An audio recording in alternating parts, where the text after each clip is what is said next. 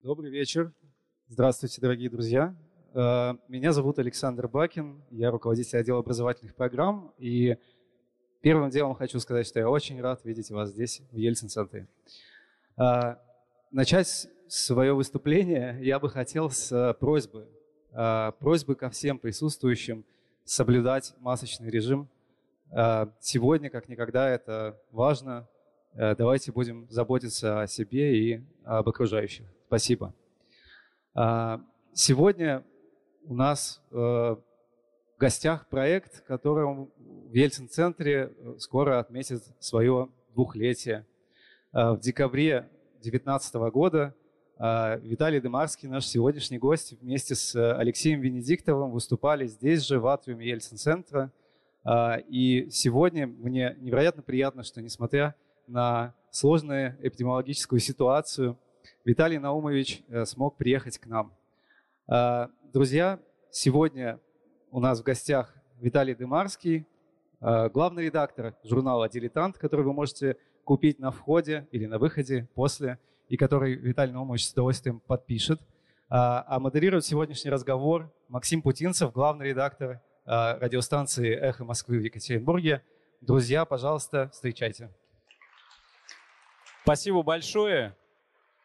По-моему, все-таки не главный редактор «Дилетанта» сейчас, во всяком случае, правильно? Но, но неважно, один из отцов-основателей этого проекта, проекта замечательного. Да. Я тоже два слова скажу. Во-первых, а, спасибо огромное, что пришли сегодня, несмотря на то, что снаружи замечательная погода и, говорят, последние теплые деньки бабьего лета. Но я думаю, мы с вами приобретем гораздо больше и не пожалеем точно о потраченном времени. Тема ленд-лиза, она дико интересная, мне кажется. Она, конечно, неплохо изучена, она политизирована и политизируется, да, в зависимости от наших отношений с нашими западными партнерами. Когда дружим, ленд-лиз вроде как хорошо, когда враждуем, тогда, может быть, уже и нет, и надо тут подумать о каких-то обстоятельствах. Но я думаю, обо всем этом Виталий Наумович нам расскажет. Ну и еще два момента. Первое – не забудьте телефоны свои перевести на беззвучный режим. Да, иногда бывает, что гости забывают.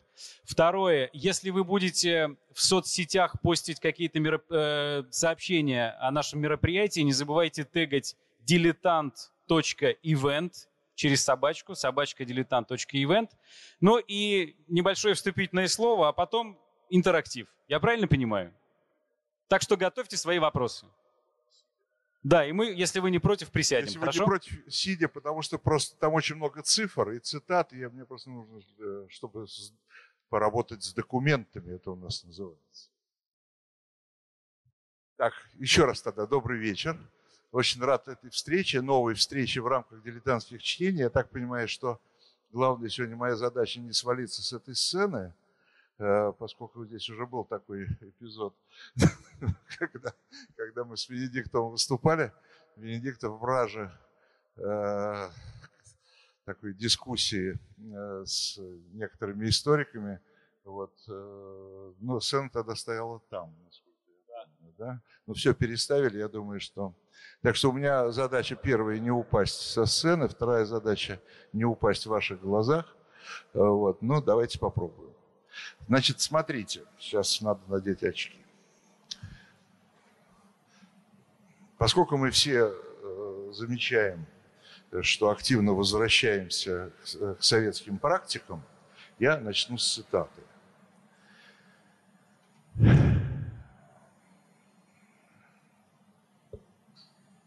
Можно и нужно привести, э, привести мнение тех, кто ковал и добывал победу Советского Союза в Великой Отечественной войне.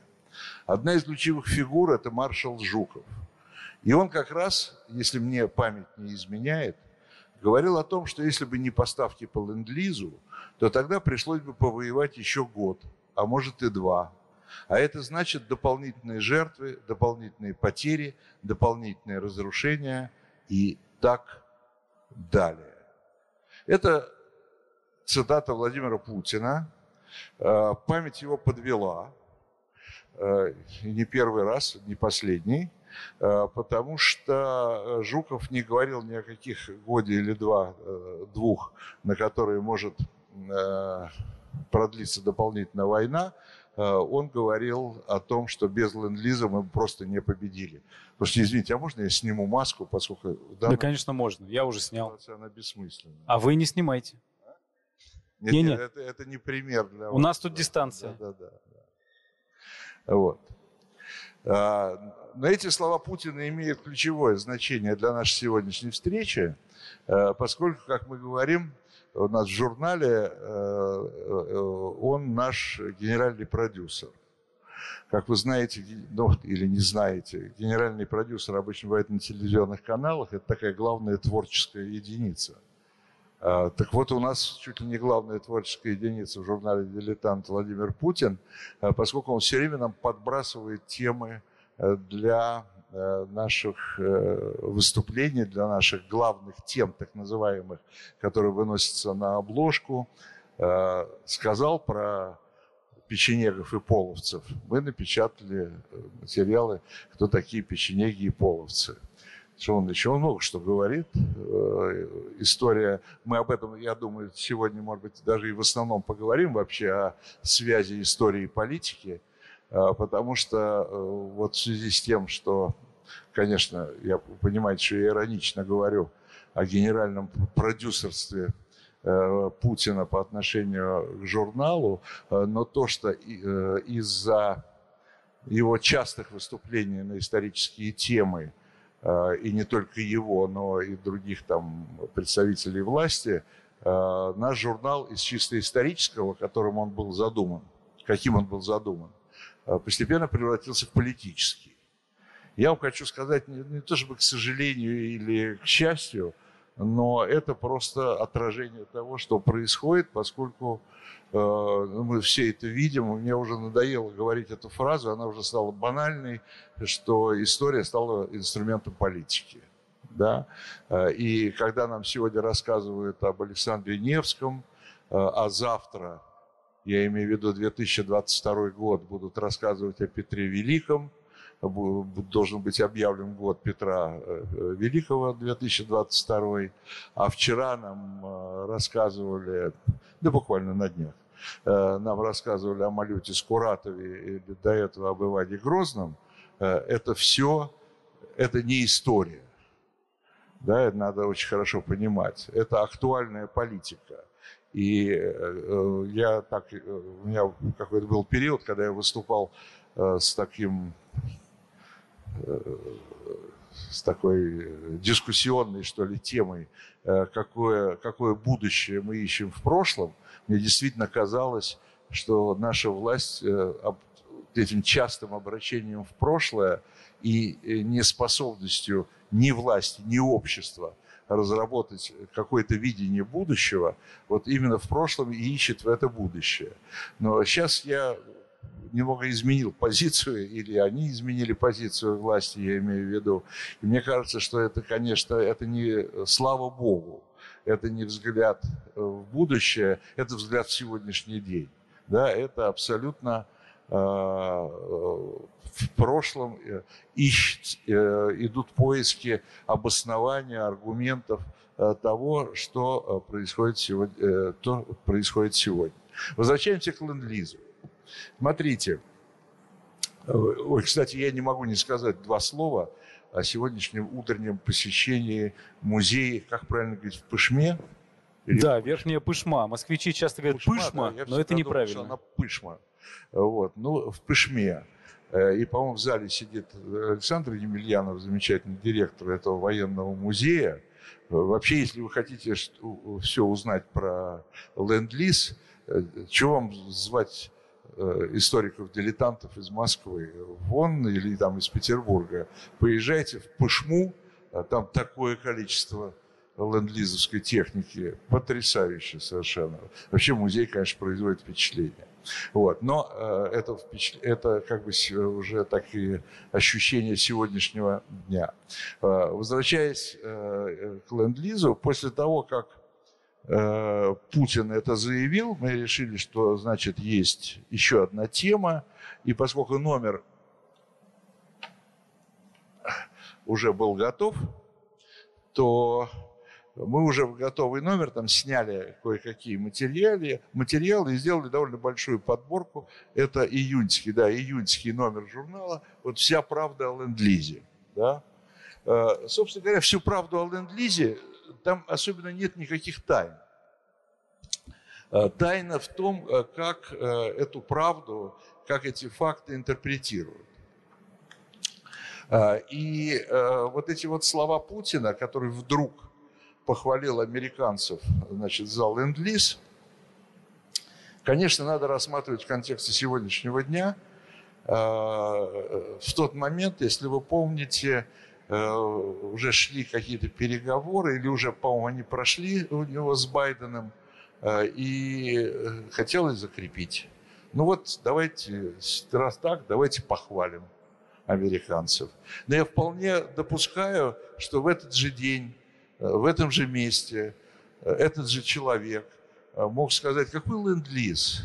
Мы выиграли бы и без ленд-лиза, Э, мы там какой-то, каких-то там, как говорил Вознесенский, это лукавая цифра вообще, Вознесенский э, тот, который после войны, он возглавлял, как назывался, Совет что-то народного хозяйства, что-то типа этого, э, говорил там, а, всего 4% от в стоимостного выражения от всего, что потратил Советский Союз на, во-первых, не 4%, а минимум в два раза э, больше, но дело даже не в этом. Да, и очень легко можно представить себе и такую ситуацию, если в этот момент отношения плохие.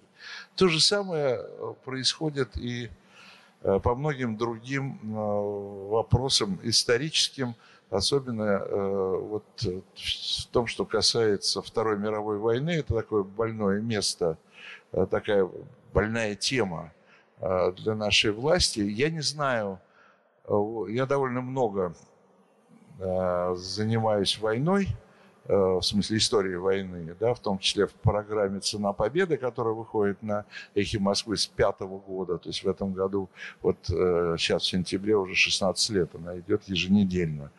Э, и я не встречал вот этих вот зловредных историков, в том числе западных, да, которых переписывают историю переписывают историю, по-моему, больше у нас, чем, чем на Западе. Причем именно подгоняя ее под э, сегодняшнюю конъюнктуру, под конъюнктуру дня.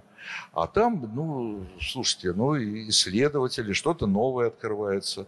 Что-то, но я никто никогда не слышал, что переписывали историю в том смысле, в каком э, это говорит очень часто представители нашей власти, от Мединского до Путина. Да? Никто, никто не оспаривает победу, никто не оспаривает победу Советского Союза, никто не оспаривает Э, огромных жертв, которые, принесли, э, которые принес Советский Союз. Да это невозможно оспорить просто. Да?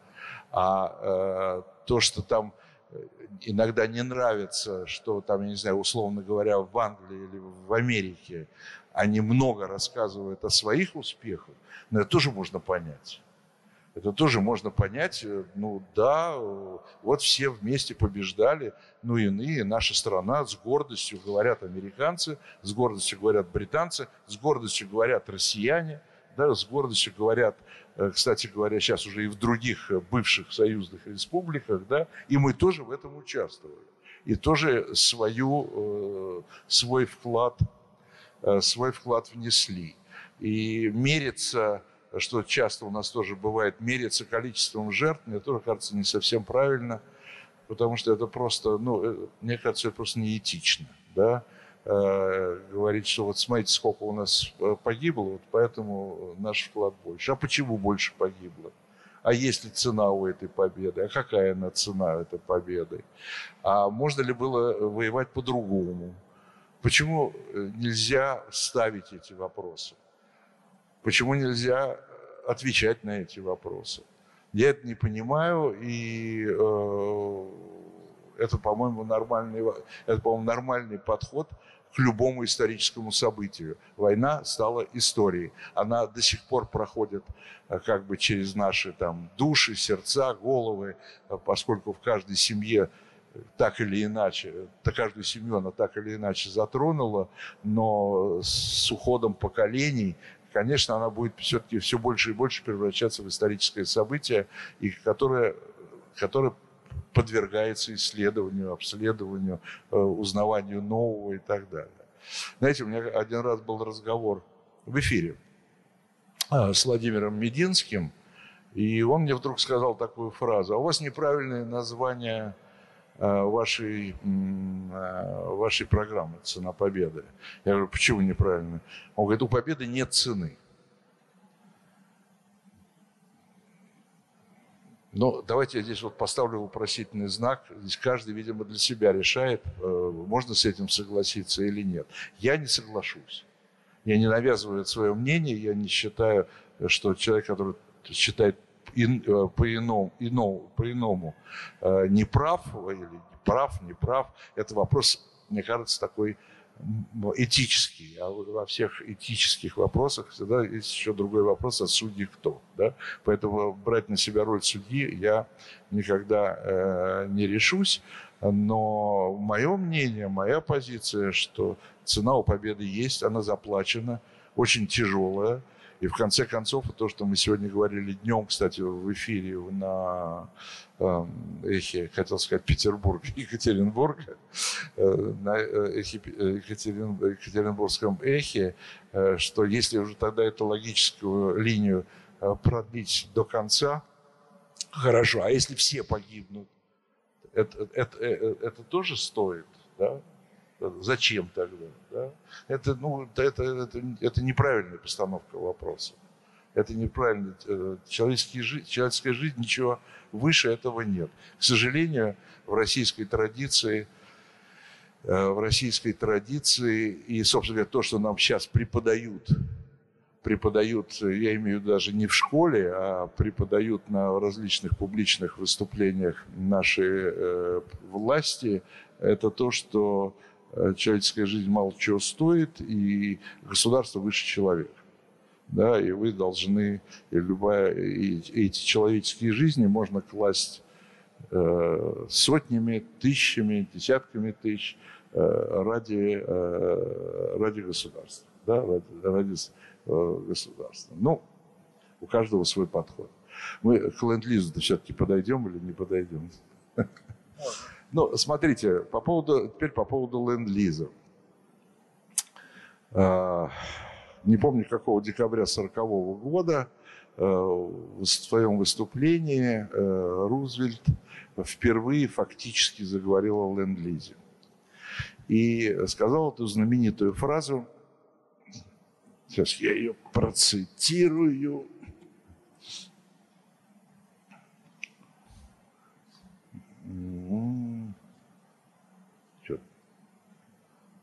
А, не найду. Давайте я своими словами, она ее, ее легко очень найти, что если у соседа горит дом, я должен ему предоставить свой пожарный шланг, чтобы он э, к своему крану его прикрутил, э, погасил бы свой этот огонь, э, и, э, и потом я у него попрошу обратно э, только шланг денег я с него не возьму. Э, так образно э, Рузвельт э, обосновал и обозначил свой подход вот к тому, что потом называется коротким словом ленд-лиз, хотя сам сам закон, который опубликовали американцы, он звучал сложнее, ну, как и полагается, закон, что-то закон, а, в обеспечении защиты безопасности Соединенных Штатов там, и так далее, и так далее. Это было такое э, революционное выступление э, Рузвельта. Почему? Потому что Соединенные Штаты в Первой мировой войне э, они потеряли, конечно, были людские потери, там что-то тогда подсчеты были очень приблизительные, отсчеты где-то от 100 до 200 тысяч человек. Но главные потери Соединенных Штатов в Первой мировой войне были экономические. Они вышли из войны, из Первой мировой, с огромным по тем временам что 8 миллиардов долларов это были безумные деньги, э, с дефицитом бюджета 8 миллиардов долларов. Э, и после чего они тут же приняли закон о нейтралитете. Закон о нейтралитете означал, что Соединенные Штаты ни под каким соусом никогда не будут продавать воюющим сторонам какое-либо военное снаряжение. Это очень интересная вещь, вообще над этим можно подумать, потому что то есть фактически они отказывались от э, элементарной выгоды, которая дает продажа да, вооружения, ради того, чтобы не быть вовлеченными в войну. Да, то есть э, они считали, что если нас вовлекут в войну, нас, в смысле Соединенные Штаты, то тогда э, потери будут больше, э, чем те, которые мы понесем от непродажи там какого-то какого вооружения. И с этим законом о нейтралитете они, собственно говоря, и прожили все 30-е годы. И поэтому, когда разгорелся вот тот самый пожар в доме соседа, в данном случае, конечно, сосед, э, соседом был, э, была Великобритания в первую очередь, э, то Америка отреагировала вот так, как выразился, выразился Рузвельт, и моментально пришла на помощь, сказав, что все, да, это не те условия, в которых мы принимали закон о нейтралитете. Огонь уже к нашему дому подбирается, и надо, надо что-то делать. И э, мы окажем всю помощь э, Великобритании, э, ну, в первую очередь, ну, собственно, в первую, тогда в первую и в последнюю, потому что больше никому первый, с первой помощью Америка не пришла. И в марте 1941 года был принят вот этот вот закон о ленд-лизе. Э, в марте 1941 года закон о ленд-лизе, э, то есть не э, имея в виду Советский Союз, поскольку война в Советском Союзе как бы у Гитлера с Советским Союзом началась только в июне, они не имели в виду Советский Союз, они просто все узаконили, вот ту помощь, которую они начали оказывать Великобритании. После 22 июня довольно быстро Америка поняла, что нужно помогать Советскому Союзу. И уже в августе 1941 года, это удивительная вещь, э, в Россию, в Советскую Россию, э, в Советский Союз э, были первые поставки, небольшие, но тем не менее первые поставки из Великобритании. То есть то, что американцы поставили Великобритании, Великобритания частично передала Советскому Союзу как уже союзнику, да, э, который... И обращая внимание, это все было до вступления э, Соединенных Штатов в войну.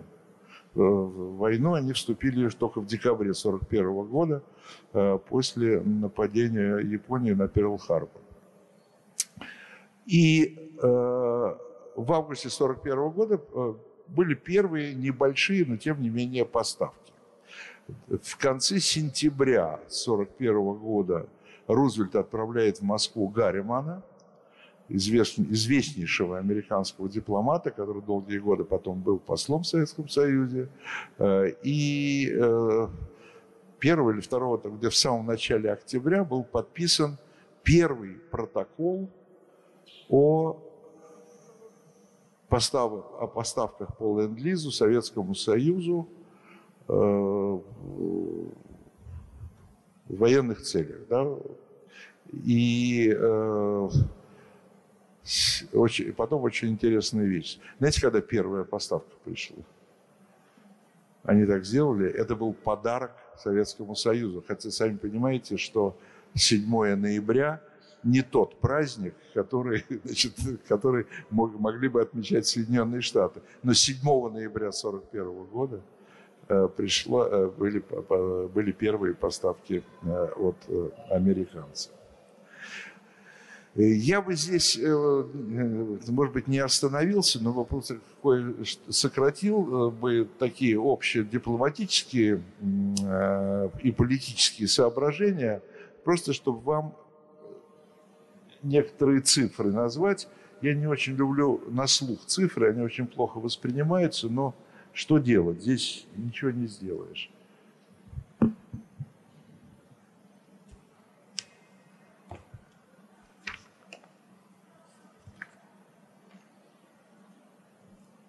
Ну, давайте еще вот так, э, такую вещь скажу, что э, затем уже, уже берем теперь ленд-лиз в целом, да, по 45 год. Э, было, как известно, пять маршрутов, по которым поставляли э, товар, товары и вооружения. Э, маршрутов. Э, с, самый известный маршрут – арктический. О нем больше всего писали, о нем больше всего говорили. Там погибло больше ста кораблей э, британских, потому что Британ, э, Брит, Великобритания обеспечивала вот эти арктические конвои. 8, по-моему, если я не ошибаюсь, что-то 85 торговых и 16, э, и 16 э, военных кораблей, которые были уничтожены в первую очередь немецкими подводными лодками. И так, и больше трех тысяч, больше трех тысяч британцев положили свои жизни вот на эти арктические конвои, хотя в общем объеме арктический, э, арктический маршрут перевез э, и, и доля поставок в Арктике был всего 22,5%. Самый, самый активный это был Тихоокеанский Э, маршрут. Э, Тихоокеанский маршрут – это э, маршрут из Соединенных Штатов в порты Дальнего Востока, в первую очередь там Владивосток, Находка, да, вот это, и оттуда уже поездами все гнали на запад. Второй по значимости, по объему, не по значимости, нельзя, мне кажется, здесь все значимы. Второй по значимости так называемый Персидский коридор – Э, это через Иран. И там вообще адский маршрут совершенно был по, по длительности, потому что это из Америки, огибая э, проливы, все были невозможно использовать. Проливами называется Босфор, Дарданеллы, вот там все это, да. Э, и э, вокруг Африки. Они вот так огибали Африку и шли, шли на Иран. Из Ирана Э, там довольно быстро. Там, кстати, это не последняя э, не последний аргумент, не последняя причина, по которой э, Советский Союз и Великобритания, кстати, где-то было написано, что никогда вместе не воевали. Где-то недавно звучало по какому-то другому поводу. Воевали в Иране. Вместе оккупировали Иран. Великобритания и Советский Союз. Не в последнюю очередь для обеспечения поставок – потому что довольно быстро там построили железнодорожные пути э, до Каспийского моря, э, и через Каспийское море, значит, уже э, это все шло дальше. Еще один довольно известный маршрут, но там было очень мало поставок по объему, всего там считается самый маленький, 2,6%, это так называемый Алсип, это Аляска-Сибирь, но это самолеты. Это самолеты, которые просто перелетали из Аляски э, сначала там ну, на Дальний Восток, потом перелетали э, до Красноярска долетали, потом их уже перевозили туда на запад э, до фронтов. И через Черное море Черноморский, Черноморский маршрут возник уже позже, после того, как была освобождена Греция, и можно было уже через Черное море там, значит, какие-то поставки осуществлять, не самые большие. Ну вот, мне кажется, очень интересная таблица. Сейчас э, здесь есть и несколько очень интересных цифр, которые можем прокомментировать.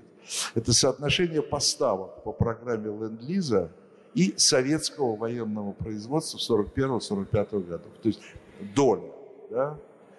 И здесь есть две цифры, я сейчас сразу их назову, это танки и боевые самолеты на которые опираются очень часто те, кто говорит, что э, а, и без ленд-лиза бы обошлись. Ерунда. И вы знаете, что я вам хочу сказать? Действительно, это не решающие, не решающие строки в номенклатуре э, ленд-лиза. потому что да, по, по танкам и э, по танкам чуть-чуть больше 7% э, от э, советского производства, да, то есть не так много. По боевым самолетам 9,8, ну почти 10%. То есть действительно советская промышленность не сразу, но тем не менее в общей, если здесь же это общая таблица 41-45 годов, э, а, кстати говоря, пик ленд-лиза это 44 год. Э, вполне с производством э, ну, наверное, главной военной техники, я имею в виду танки и самолеты, более или менее справлялась. Но, послушайте дальше про долю.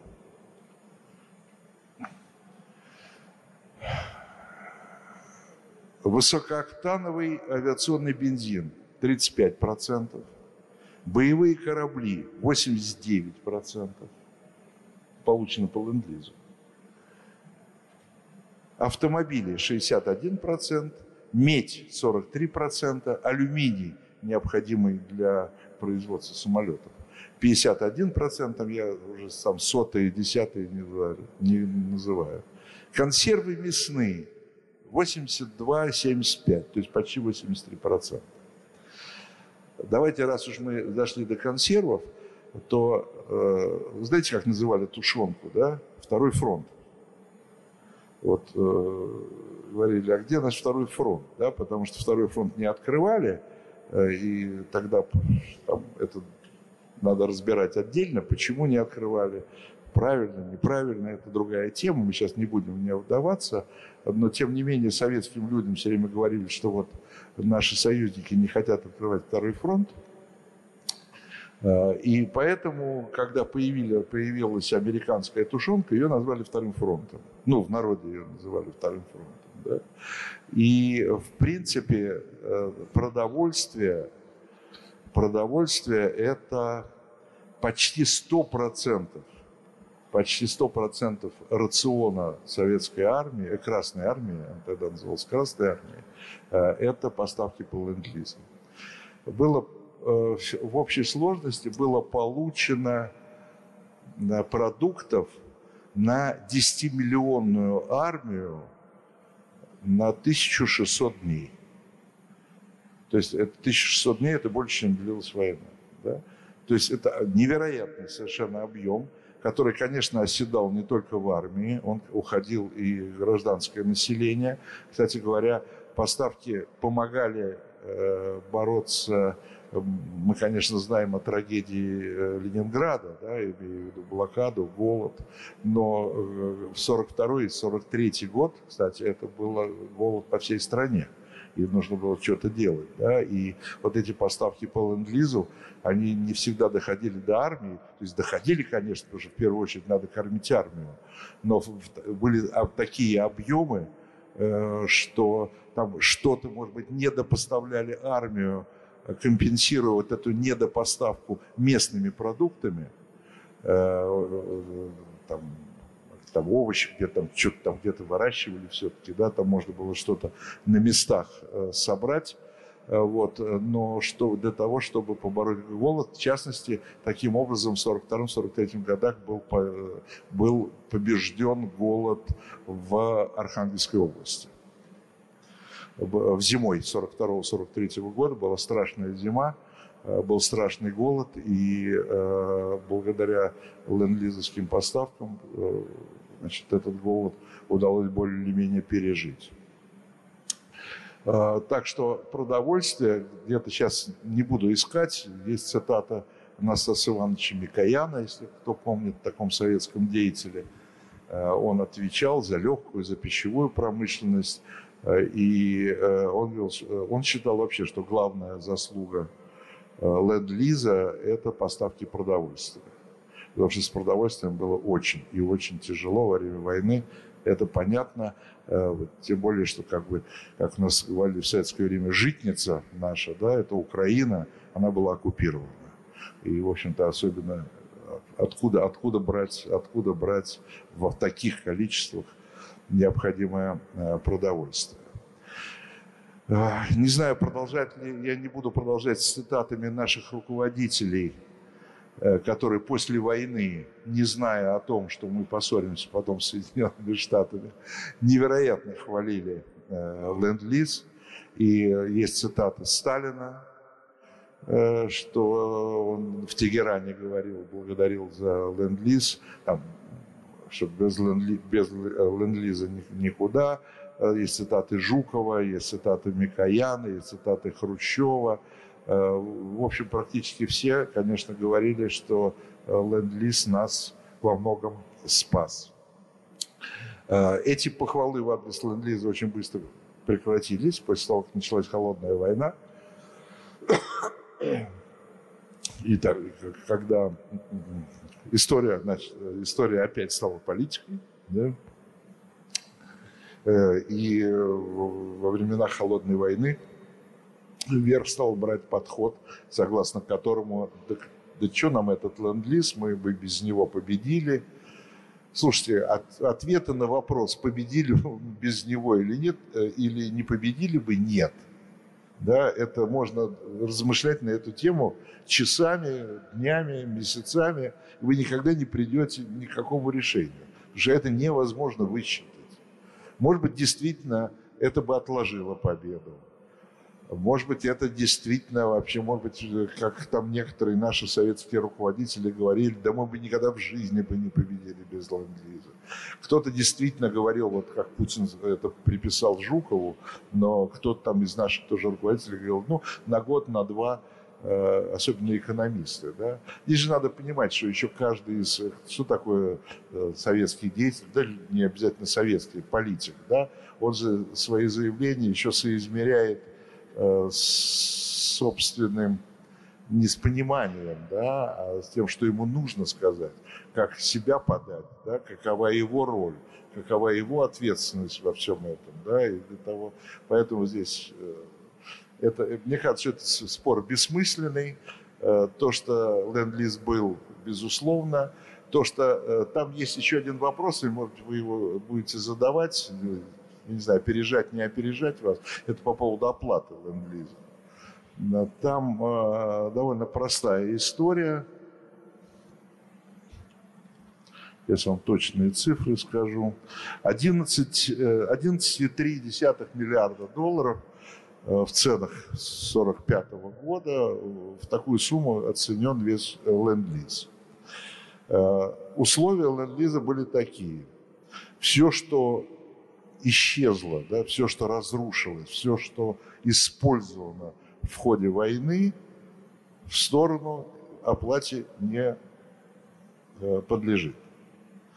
Все, что осталось и можно использовать, и вы оставляете у себя – оплачивается.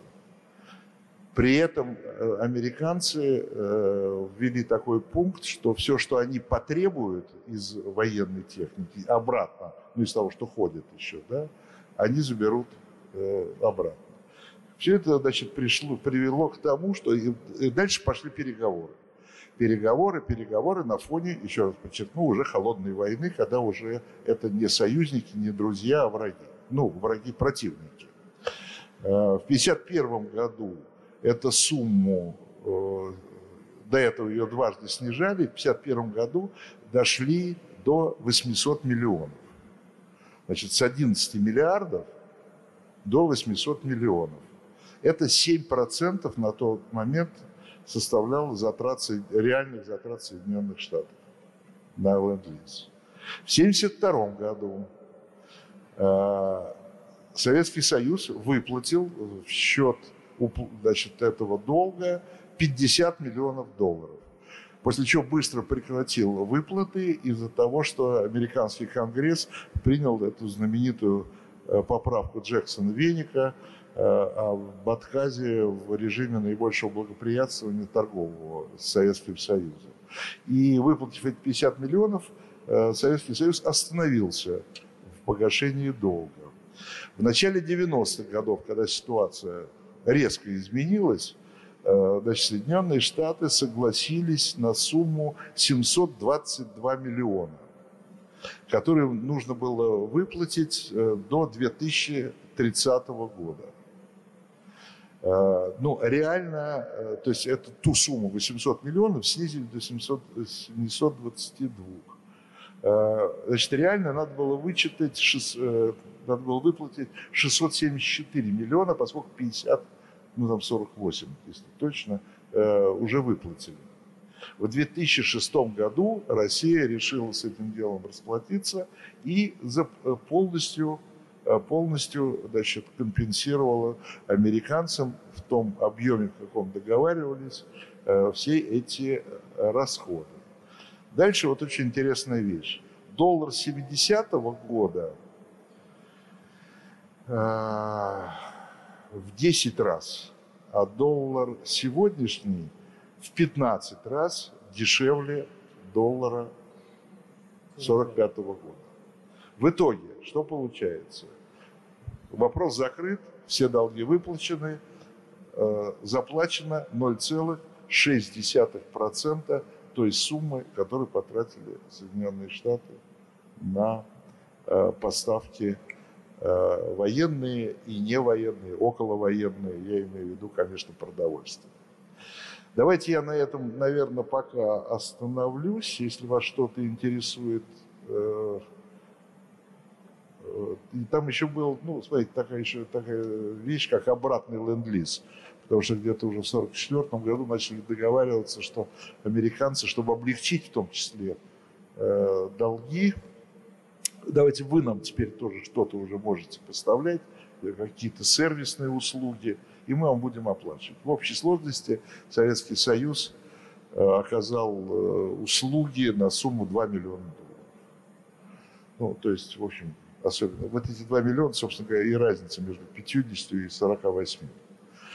Ну вот, примерно так все э, это выглядело. И мне кажется, сейчас, Максим, одну, еще один очень важный момент, который меня, надо сказать, вообще в, в, в этой истории и во всей во всех других историях похожих, удивляет и восхищает.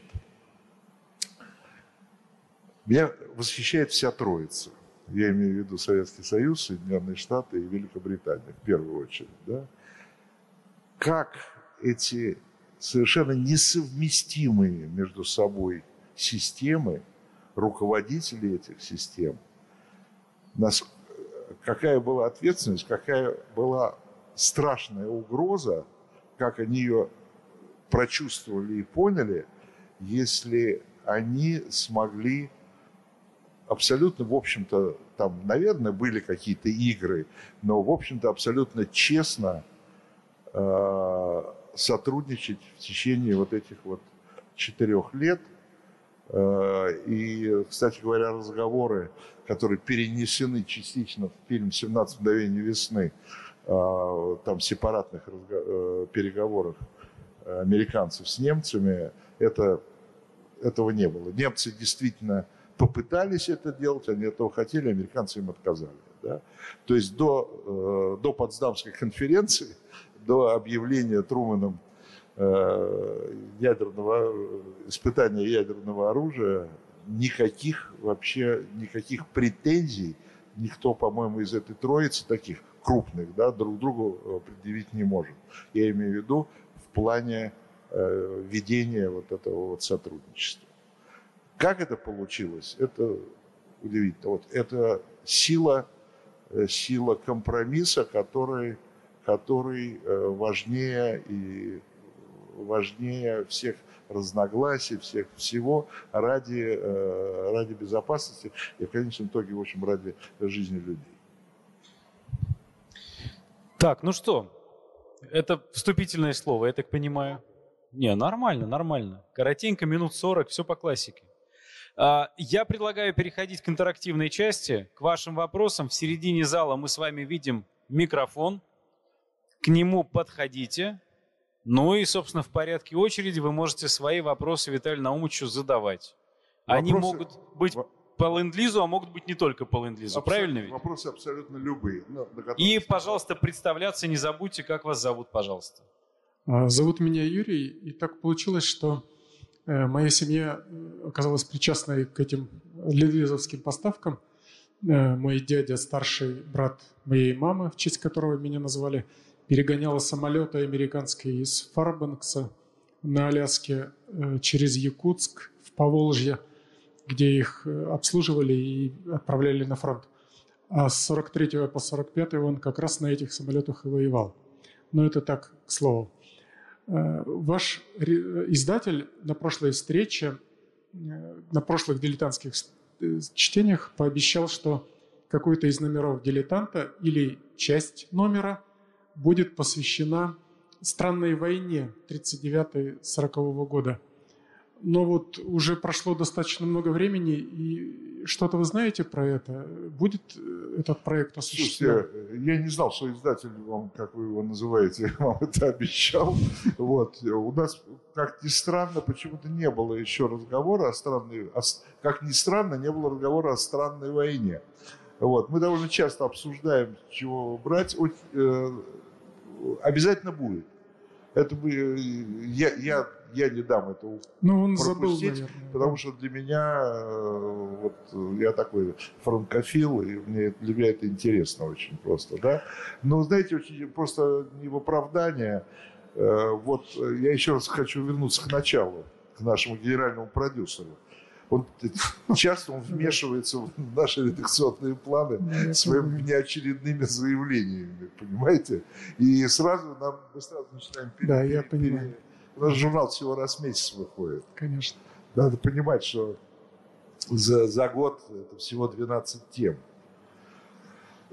вот. Но за, запомнил, я думаю, мы обязательно это сделаем. А про ленд вопрос следующий. А какие-то еще страны, каким-то еще странам Штаты поставляли продукцию в рамках ленд-лиза, кроме Великобритании и, Соединенного, и Советского Союза? Ленд-лизовской? По, по, по В рамках закона да, о ленд-лизе, да. Значит, ну, в первую очередь Великобритания. Это был главный, э, да, главный получатель ленд-лиза. Китай, Греция, э, Советский Союз. Из того, что я помню. Может, еще кому-то. Спасибо за вопросы и спасибо за напоминание о странной войне.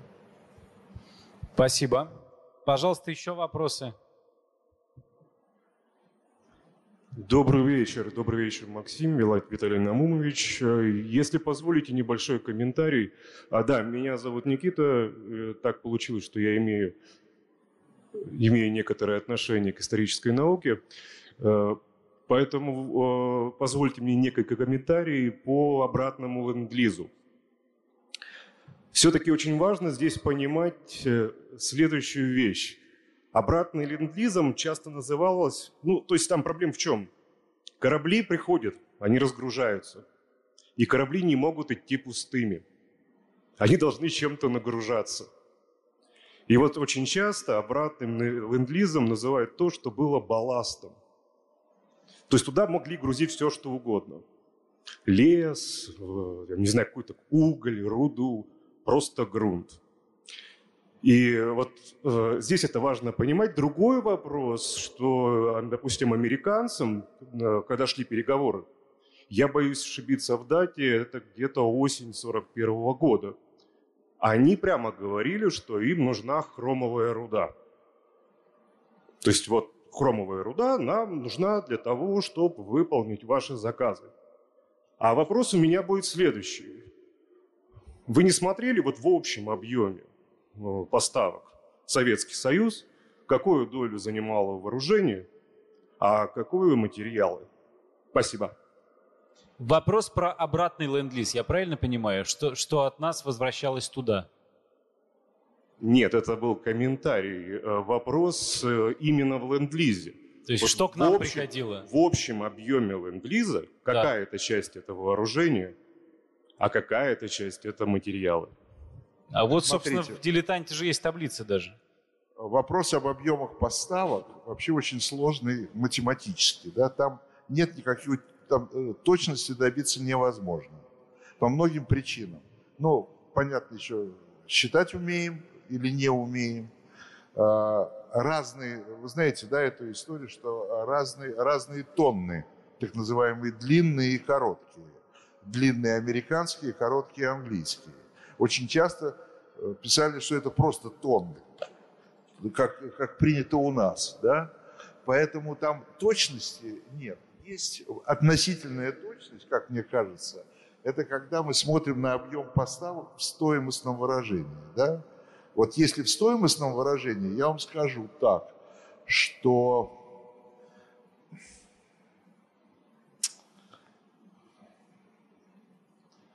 э, военное больше. Смотрите, полтора миллиарда – это самолеты и авиационное оборудование, 1,1 миллиарда долларов. Но здесь трудно сказать, где военное, где гражданское – автомашины, автомоторы, дорожные машины, запчасти, разное оборудование. 546 миллионов, танки, бронемашины, ремонтные мастерские, трейлеры и запчасти. То есть в единицах штук это может быть немного, да, но в стоимостном выражении достаточно много. 316 э, э, миллионов долларов, кстати говоря, это очень важнейший был, важнейшая статья поставок, это боеприпасы там боеприпасы, порох, пороха, как говорят э, значит, э, профессионалы, э, что-то там еще очень важное, важное, важное, важное, важное, важное, взрывчатка и так далее. Да? 285 миллионов артиллерийское вооружение, 215 железнодорожный подвижной состав. 215 миллионов. Но это можно считать гражданским, да? И 38 медицинские товары. И, э, ну, и продовольствие. Да? Так что в общем объеме все равно военное снаряжение, конечно, превосходило, э, превосходило э, товары гражданского назначения, безусловно. Точно сейчас, конечно, я так, можно сесть, можно подсчитать, но вот такая самая простая прикидка показывает так. Слушайте, вы знаете, что меня, меня когда я читал под, э, номенклатуру э, товаров, которые приходили по ленд-лизу, меня некоторые вещи убивали просто. И почему-то на меня самое большое впечатление, может быть, глупо, э, произвела статья под названием «Пуговицы». Мы получали пуговицы по ленд-лизу. Я понимаю, что военное обмундирование невозможно сшить без пуговиц. Да? но мы получали пуговицы, и советская промышленность не справлялась в годы войны с производством пуговиц. Получали спирт, но это понятно, без этого куда. Да? Ну и так далее и тому подобное. Там, там 16 э, миллионов пар обуви. То есть очень много то, что у нас сейчас бы назвали товаров народного потребления. И, конечно, они, это шло не только в армию, безусловно. Вот. Э, очень интересна еще такая вещь, как использование ленд-лизовской техники после войны. Э, там э, очень много осталось, очень много использовалось. В первую очередь, особенно полюбили у нас студебекеры и Виллисы, автомобили. Это вообще было роскошь. Удивительная история э, это кораблей Library. Американцы специально, э, у нас не умели строить корабли, к сожалению. Американцы специально для перевозки товаров э, по ленд-лизу, ну, товаров военного снаряжения, строили эти корабли. Э, рекорд был, в общем, там за месяц строился корабль. Их построили в невероятном количестве. Причем э, на скорую руку, просто для того, чтобы вот для, для этой перевозки, а оказалось, они очень долго еще служили. И парадокс нашего времени. Во время Карибского кризиса восемь кораблей Либрари везли советское оружие к берегам Кубы и Соединенных Штатов. Вот так вот, э, значит, э, использовали мы эти корабли. Пожалуйста, друзья, еще вопросы? Чуть пониже. Э, я, я слушал... А как вас зовут, пожалуйста? Меня зовут Дмитрий. Я слушал по центральному эху вашу передачу, Виталий Наумович, о, и там э, были какие-то факты, но достаточно коротко о роли Литвинова Максима в, э, и в ленд-лизе, и в послевоенных отношениях. Я просто э, знаю роль Литвинова, когда он был наркомом иностранных дел, в том, чтобы выбить из японцев, ну, из Манчжурской империи, Манчжоу-Диго, выбить деньги за КВЖД, и там достаточно интересно, талантливо. Там японцы не хотели платить последнюю долю, за три года они должны были купить. И тогда мы им отказали в рыбной концессии. А что такое рыба для японцев? И они моментально все заплатили – вот теперь какая роль Литвинова в ленд-лизе? Ведь он был послом три года, да? 41 или 42 43 был послом в США. Расскажите, пожалуйста. Ну, слушайте, Литвинов вообще выдающийся личность совершенно. Э, как мы знаем, он лишился поста министра иностранных дел, или как тогда назывался нарком иностранных дел, в 1939 году в связи с э, изменением внешней политики Советского Союза. И мы знаем, какое изменение в 1939 году э, произошло.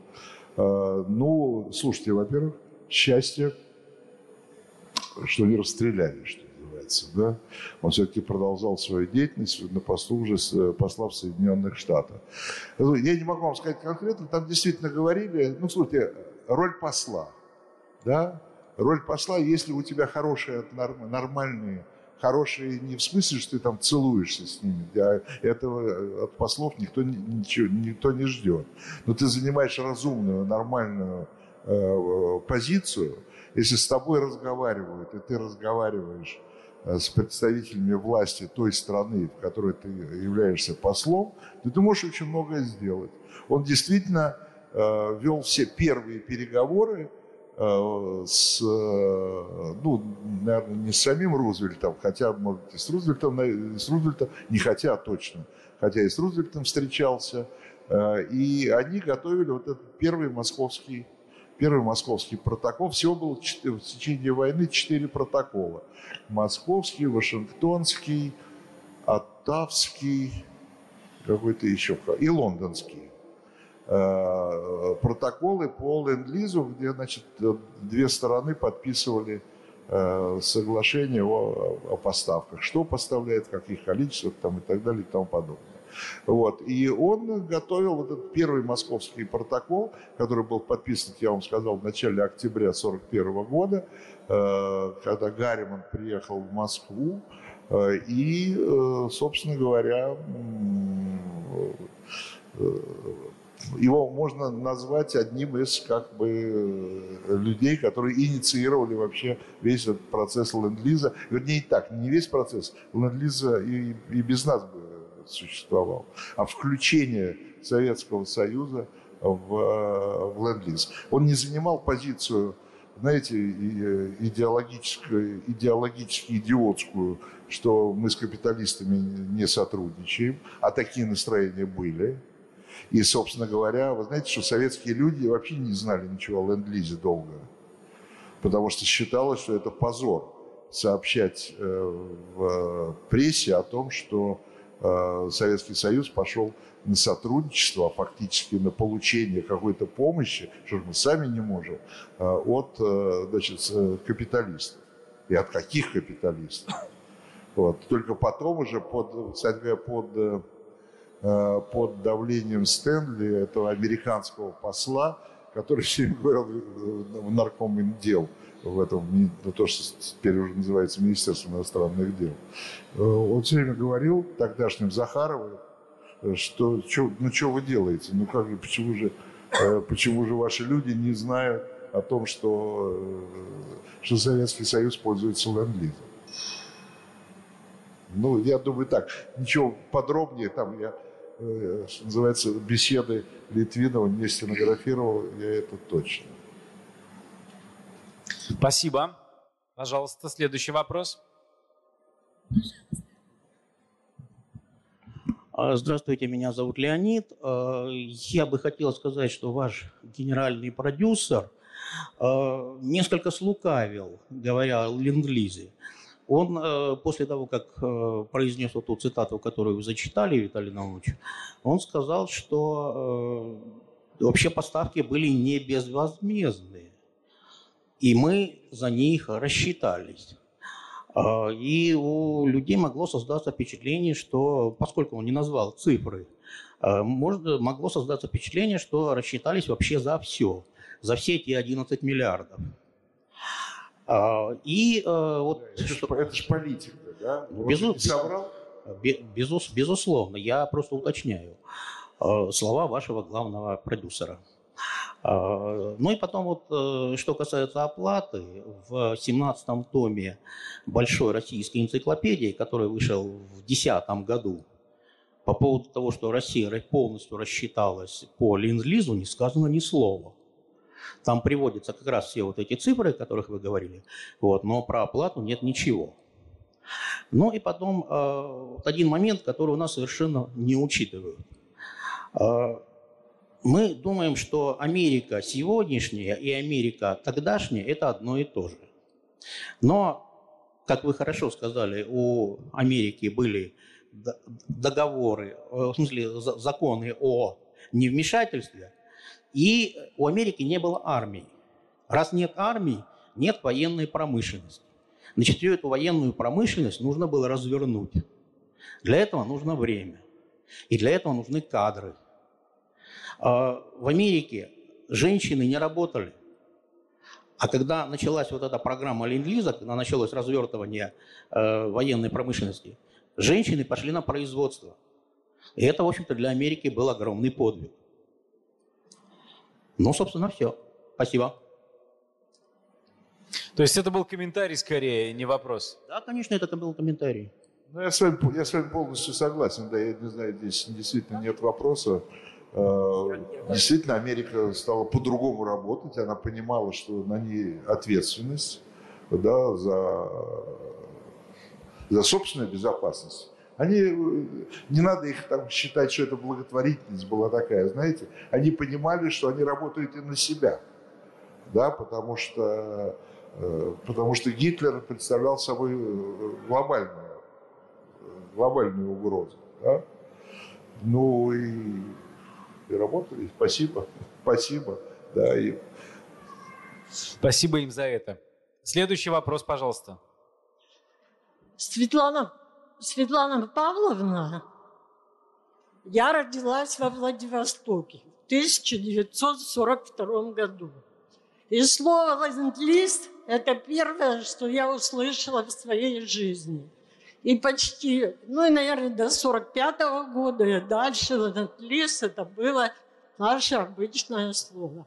И самое вкусное, что было из ленд-лиза, это был американский шоколад. На Студебекерах мы катались еще в 50-е годы. А еще я хочу рассказать, у меня был отчим Владимир Васильевич Носков – и он участвовал как раз вот в этих перевозках ленд-лиза. Однажды он попал, он во Владивостоке вообще был, ну, на флоте служил. И он ну, участвовал в, перевозке грузов, но в арктических.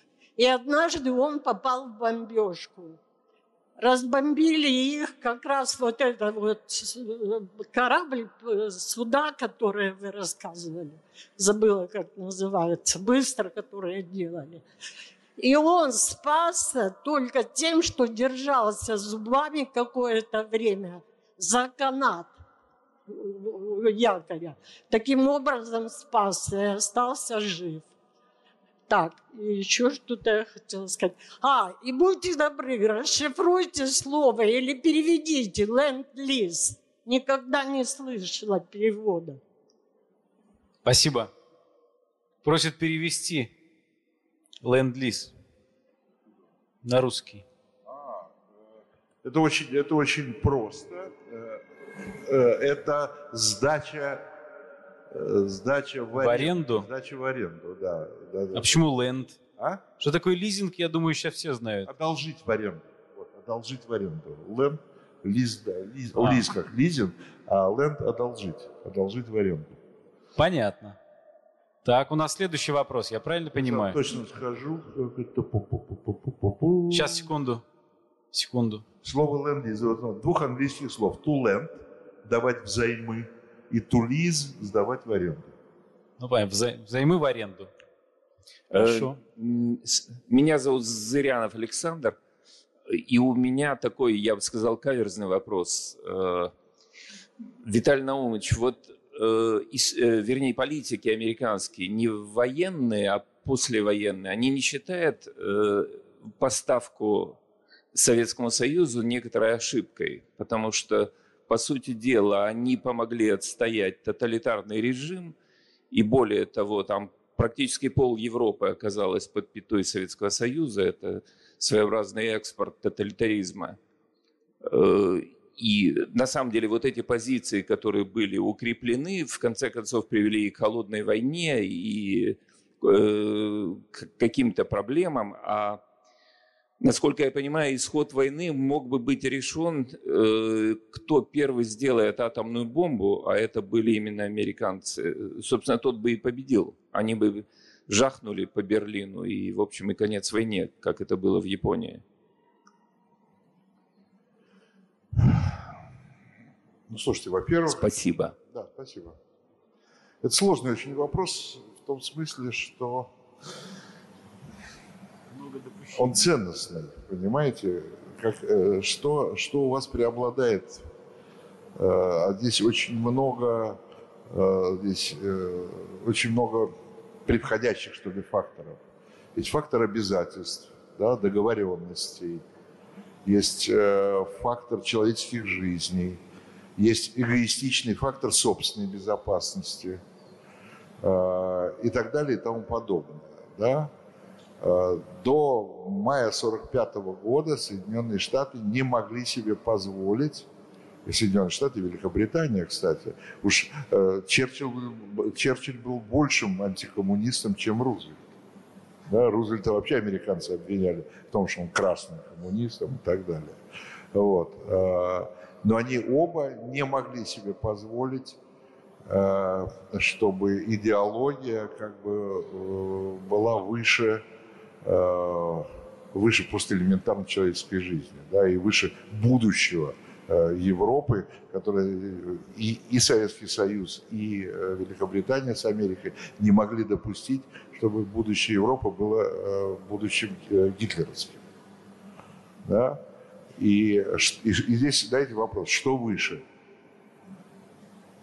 Не помогать Советскому Союзу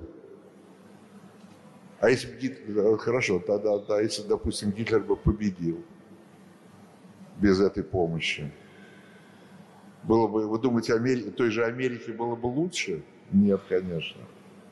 Я скажу так.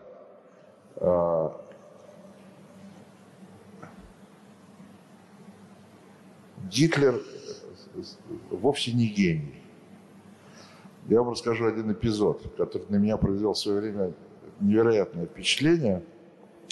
А, и я пытался потом в нем разобраться. Я был в ГДР еще, когда был в ГДР в Берлине, э, в Потсдаме. Потсдам это под Берлином. И там э, в 1945 году, как известно, была конференция Потсдамская, э, когда один из вопросов, который там решался, это был раздел Германии. Раздел Германии и раздел, соответственно, ну и Берлина. Да?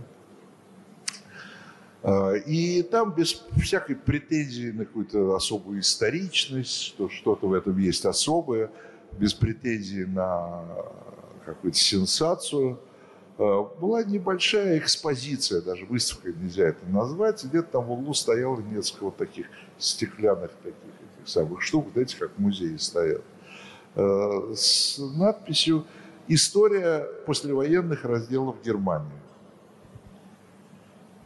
Знаете, когда был первый э, первый план послевоенного раздела Германии между союзниками. Вы знаете, когда? Ничего не слышу. 41 Ну, давайте, не ходите, я скажу за вас. Ладно, ну что бегать-то. Это ноябрь 41 года. А? То же самое хотели сказать. Да?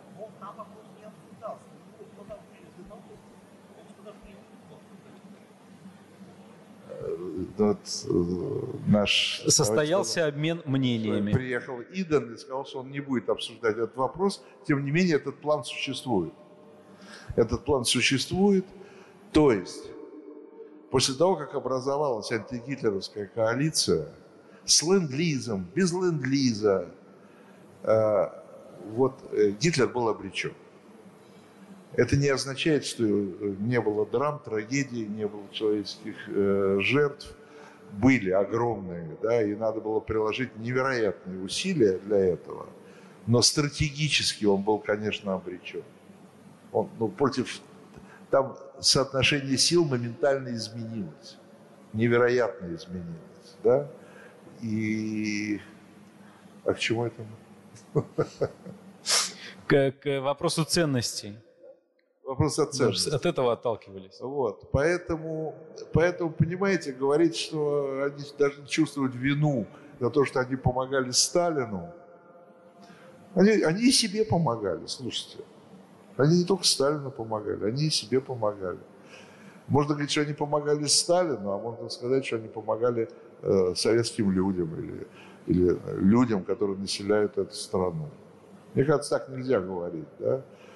Укрепило ли это режим Сталина? Укрепило, безусловно. Но, может быть, если бы не укрепило, а жертв было бы еще больше, чем эти 26 миллионов, которые значит, мы, у нас вроде как бы официально признаны, а уже теперь уже говорят о 40, причем даже уже в Госдуме говорят о 40-45 миллионах. Ну, вроде там не похоже на это. Вот, так что ну, я могу сказать так, что я, я, я бы с этим не согласился, да, что...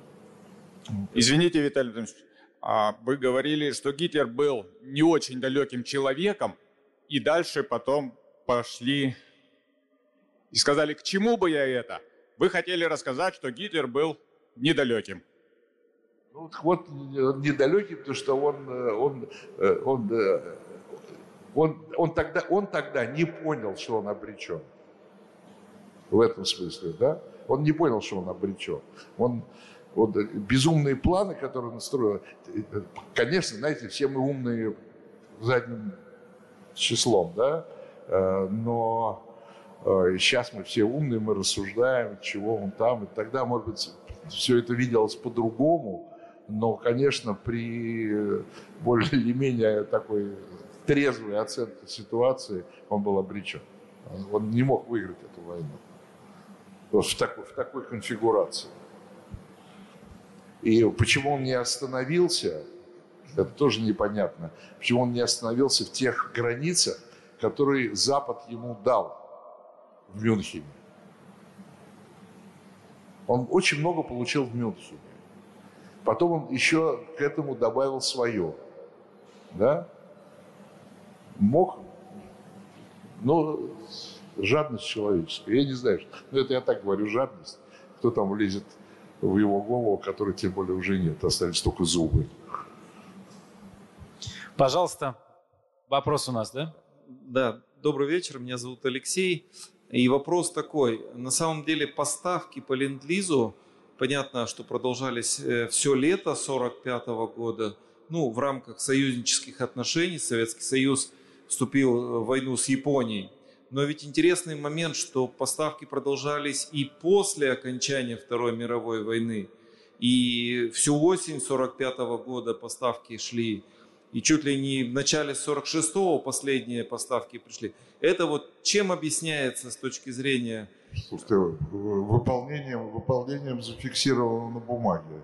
Там объемы же были какие-то зафиксированы. Но они же, они же не, знаете как, ну, поставляют, но там не всегда получается. Э, я вам хочу сказать больше. Вы сейчас вообще упасть можно. Там э, до октября 41 года э, там были попытки советской стороны выполнить все обязательства по поставкам в Германии. Уже после, после 22 июня. Понимаете, да? Ну, вот э, коммерсанты, у коммерсантов свои э, дела. Ну, были зафиксированы объемы какие-то, да, ну, начали, э, там, не успели, не, они, же, они же не согласовывались с, с военными, да, эти объемы. В смысле, как, какому числу там возьмут Берлин, и когда будет подписана капитуляция. Там с Японией интереснее, что японцы, э, японцы очень э, э, до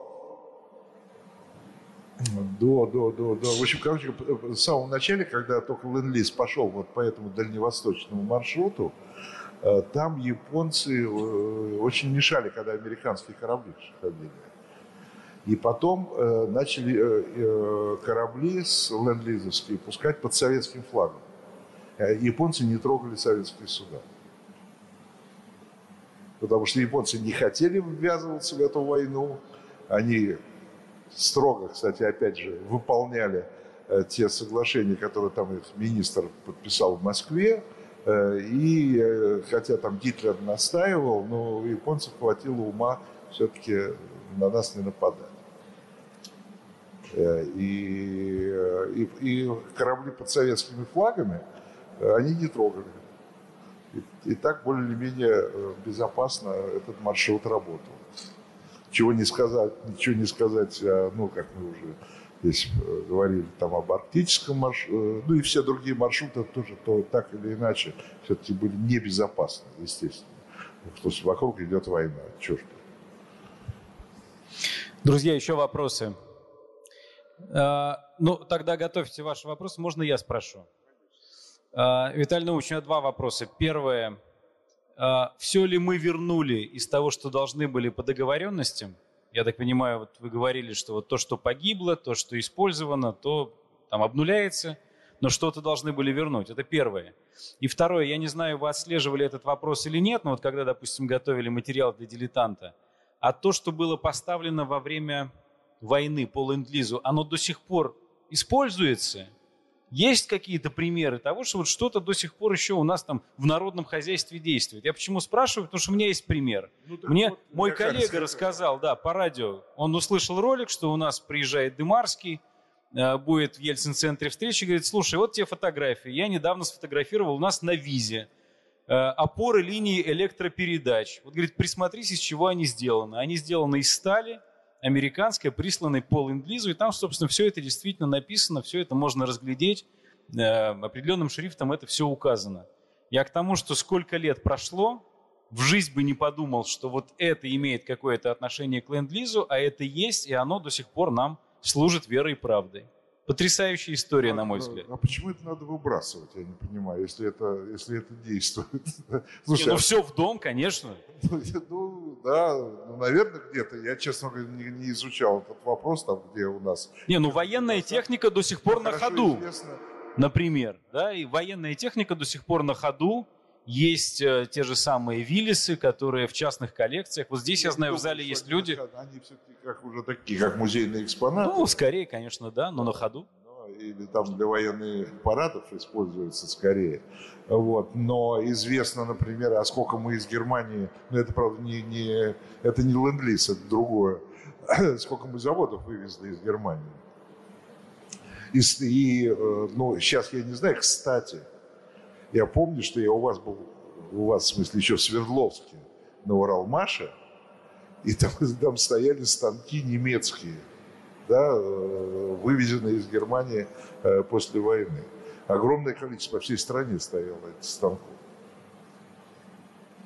Ну, не знаю, но вот опоры вы видели, если кто еще что Ну, может, кто-то еще какие-то примеры говорил, знает. Я говорил о том, что эти самые корабли американские, ливры ездили.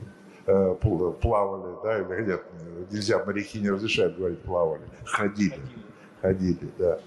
Э, кстати говоря, все наши красавцы э, черноморские пароходы, такие, где, ну, не прогулочные, а такие отпускные, я бы сказал, ну, типа, как полосатого рейса, да, вот и так далее. Это немецкие все пароходы были. Пароход «Россия» был знаменитый, самый такой э, на Черном море ходил. Он назывался Адольф Гитлер. К вопросу о важности переименований.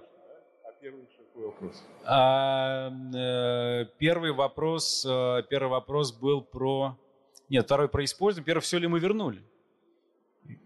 Все ли вернули из того, что ну, должны нет, были? Или попрятали? Нет, очень много. Ну, что-то попрятали, э, что-то списали, как, э, у нас это отработанная технология.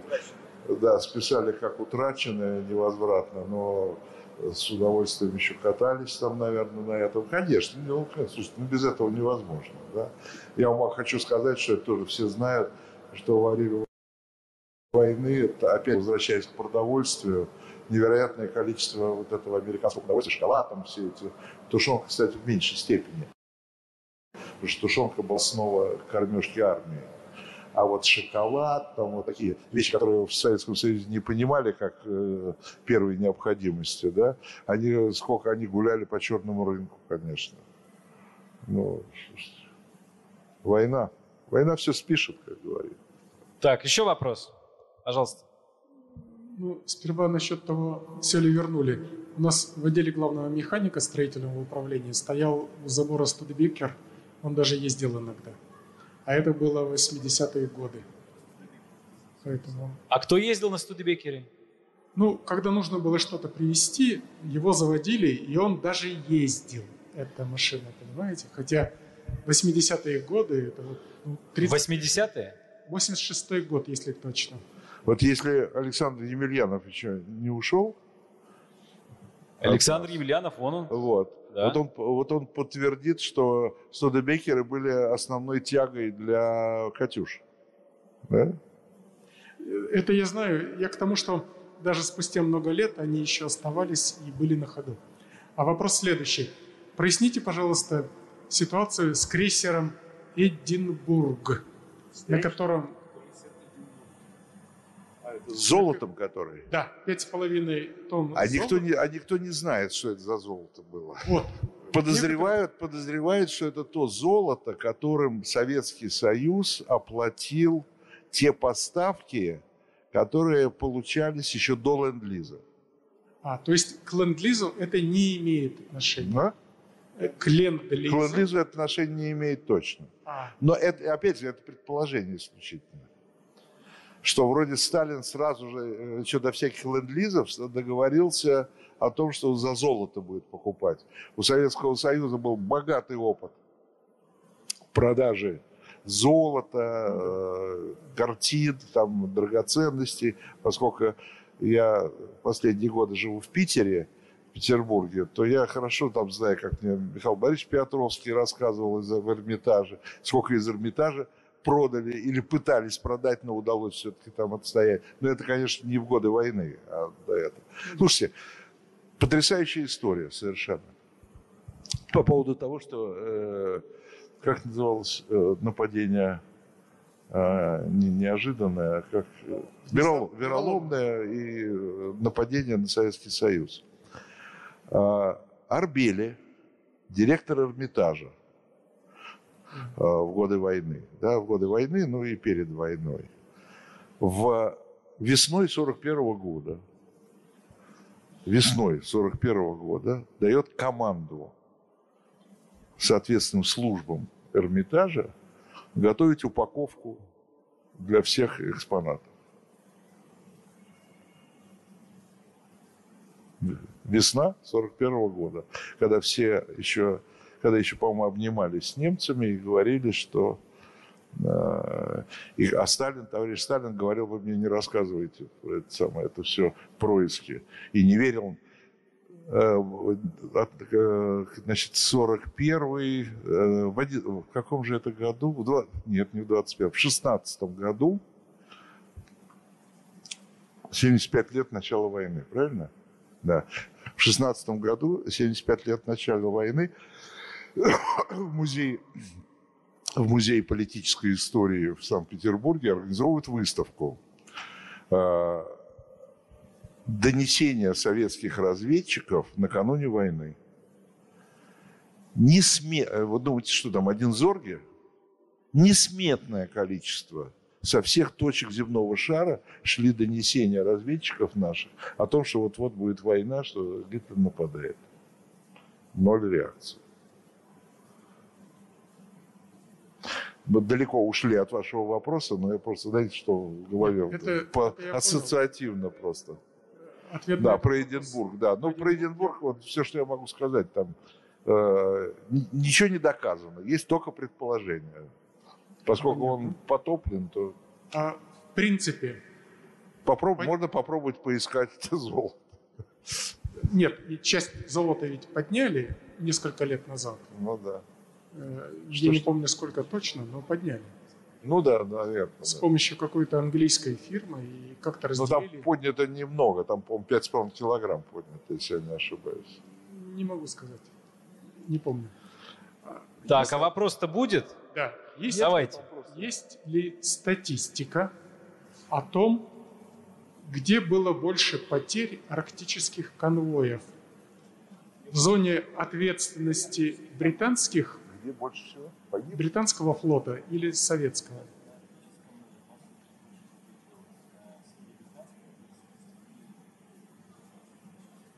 Не, ну, конечно, больше всего британцев, конечно.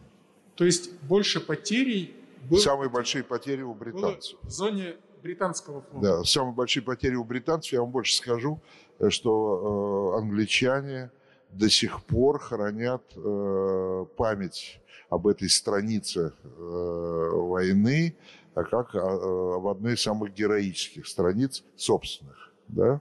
Потому что у них там, они считали, что очень много погибло. Э, у них в Лондоне есть музей.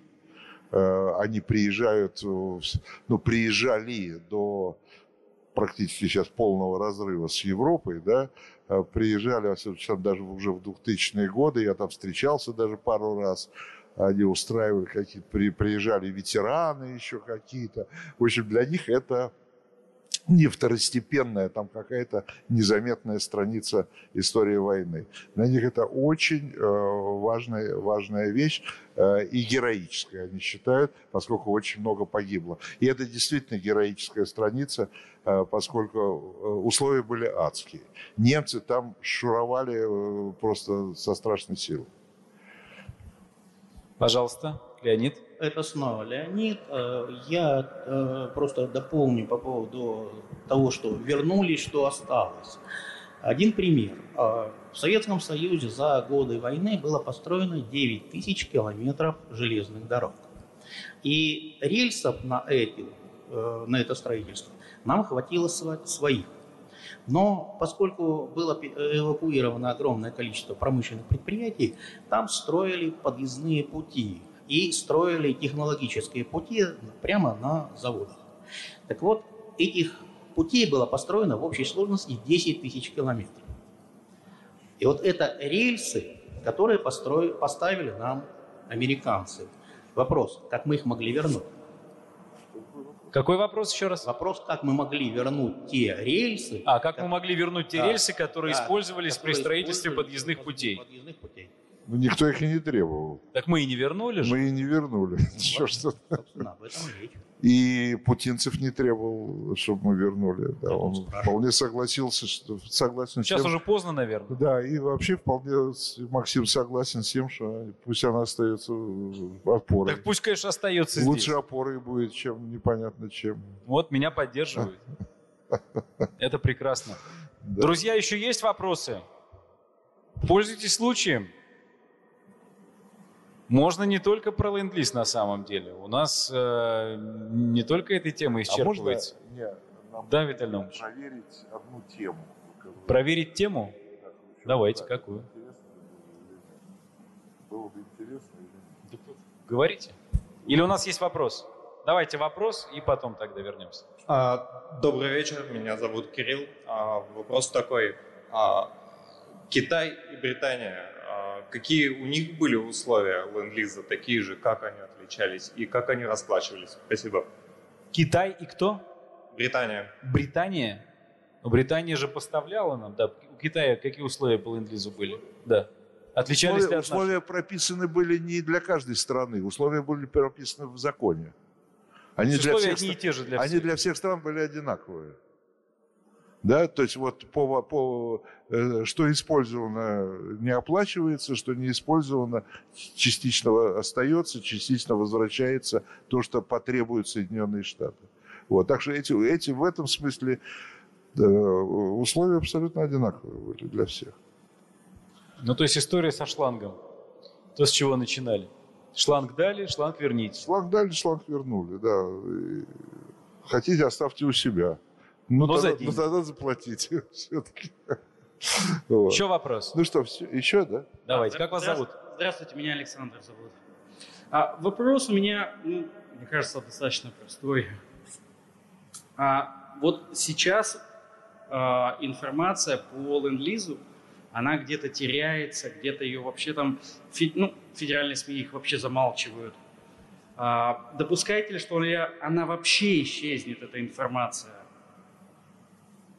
Допускаете ли вы, что информация о ленд-лизе вообще исчезнет? Ну, что нам кто-то Ну, как конъюнктурная, вообще. что слишком невыгодно об этом сейчас говорить. О и так далее. ленд-лизе или вообще? О ленд-лизе. Ну, что ее все меньше слушайте, и меньше нет, ну, и так далее. Смотрите, мы живем в таком мире, где ничего исчезнуть не может, тем более информация. Мир напичкан информацией.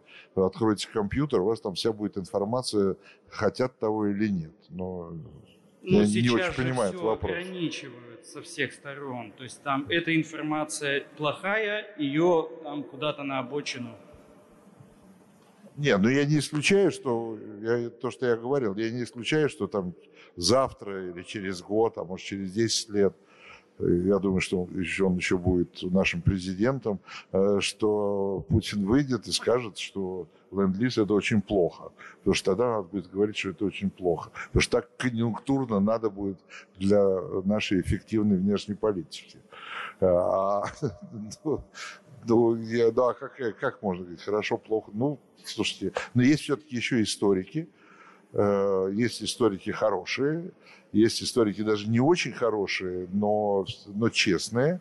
Э, И, ну, слушайте, ну, Ну, отрицать очевидное довольно затруднительно все-таки. ну там нельзя, ну, что здесь отрицать-то? Ну, э, ну, можно... Самое главное, что я, между прочим, готовясь к нашей сегодняшней встрече, я нашел в интернете одного опровергателя, но он интересно очень опровергает. Он, даже он, он не может... Он опровергает... Он факты не может опровергнуть, да, поэтому...